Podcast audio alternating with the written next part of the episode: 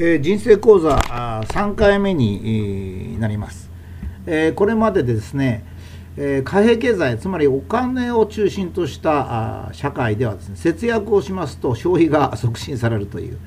まあ、変なことになると、えそれをもちろんずる賢い人は分かってますから、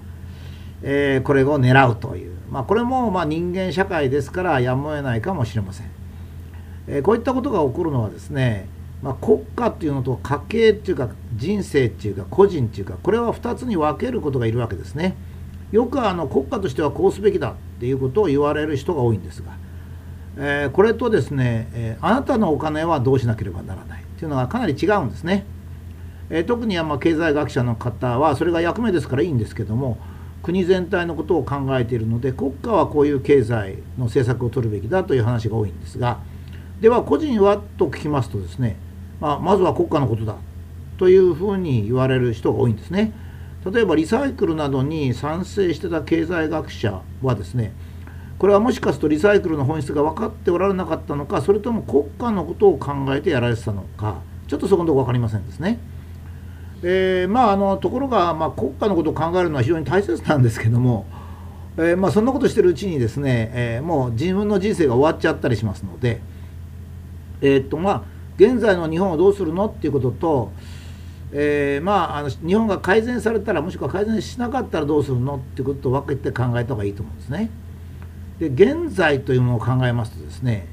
まずは現在の社会があと10年ぐらいは続くでしょうね。その間民間の活力がないのでお金を借りる人がいないんですよ。だからそれが余りますね。その余ったお金は国債になって、えー、国が使うわけです。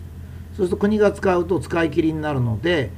それを返すためにこれを償還というんですけど返すために国は増税をするということになりますねだから増税っていうのはもともと国民がお金を借りないから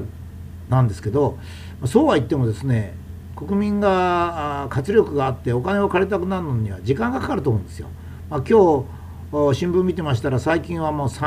最近の女性が望むのは結婚相手に望むのは参考ってつまり3つ高いことっていうんじゃなくて三平っていうのかな、えー、平凡な人がいいというふうになりましたからね。これは当面続くと思います。それからややデフレ傾向でいくということが考えられます。えつまりやや日本経済は自利品でですね いってですねこれがバブルが崩壊して間もなくの頃の2分の1ぐらいになるまでおそらく日本人はじっと耐えていくと思います。それから年金についてはちょっと次回に詳しくお話をしたいと思うんですが結局年金は少ししか払われないと思います。相続税は高くなると思いますね。ですからこれもですねやっぱり国家に頼るわけいかなくてよくよく自分の寿命を考えて老後の計画を立てざるを得ない。そうしますとですね結局はある程度質素な生活をしなきゃならないしこれは結果として消費を促進して税金が上がっちゃうんですけども仕方がないんですね。えー、そして貯めたお金100万円貯めたら大体50万ぐらい返ってくるっていう感じですね。あとはあの税金だとかそういういろんな形でですねお役人かお役人の腰巾着に使われてしまうということですね。でこういう中では最も良い方法のもう第一番にいい方法は役人の腰巾着になるってことなんですよ。で多くの人が貯めたあ預金ですねこれはほとんど国債になっちゃうわけですが税金ですねを食い物にするわけです。これお役人がお金持ってるわけじゃないんですよ。例えば1億円もらいますとお役人は1000万だけピンハネしましてあとの900万また国民に渡しますけどその国民に渡す時に腰巾着に渡しますからね。だから腰巾着になるというのが一番いいこれはま道徳的にはあんまりお勧めできませんが、まあ、個人のことだけ考えればいいということですね。次には私が昔から推奨している優しいお母さん方式、まあ、こういう時代は自分の身を捨てておくというのが非常にいいかなというのがあるわけですね。えー、っと23日前ですね原発を止めると誰が困るの？というふうに誰かが質問しておりました。偉い人がですね、えー、政府と電力会社と関係会社だと言うんですよ。いやこのえー、原発を止めると誰が困るのかっったらそれは原発を運転するなら国民が困るってことですよね。ただそう言いにくい。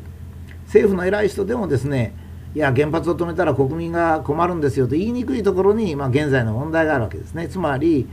原発は経産省とか電力のためにやってるんであって国民のためにやってないってことですね。税金は財務省のお役人の出世に使われ年金は厚生省のお役人の隠れ蓑に使われ、まあ、環境は当然環境省の騙しと、まあ、いうことになりますんでね。これはもう認めると。仕方がないと。ただ救いはあってですねこれは日本が強いってことですよ。今まだ日本はですねアメリカとかヨーロッパよりまだ強いですね。もちろん発展途上国よりか強いし中国よりか強いですね、えー、まあ円の相場を見れば分かるんです。円はもちろんすれば円が下がるんですがあの円をすれば円が下がるんですが、まあ、それも含めてまあ、円が高い間は日本は大丈夫ということを言えるでしょうね。そして暴動が起こるのは2分の1になってからということになると、まあ、2020年ぐらいまでは持つかなっていう感じがしますね。本来は、えー、財産は現金性のものと他人性のもの他人性のものって分かりにくいんですが、えー、っと株を買うっていうことは会社の相手の土地あの相手の活動に依存するってことですね。他人に、えー、委ねるとあと物質性ですね。えー、ゴールドのとか土地の三分割方式はいいんですけどインフレの時はどちらかというと物質性がいいしもう何が何だか全く分かんない時は他人性なんですがそれほどひどくはないんでまあやっぱりやや現金を多くしておいて徐々に様子を見ながら他人性の財産、えー、物質性の財産を増やすということですね。えー、全部本当は毎月毎月全部使い切っていいんですよ。社会が安定して政府が信頼感があれば。だけど今はそれをやりますとね悲惨な老後になってしまいますね。何かやろうと思って老後ばかりじゃなくて、まあ、中年でも何かやろうと思ってもできなくなりますのでそれはあのやっぱ大切なことでしょうね、えー、しかし環境のためとか言って間違ってやってますとですねやっぱこれは結果として間違えますのでそこは考えておかなきゃいけないと思います。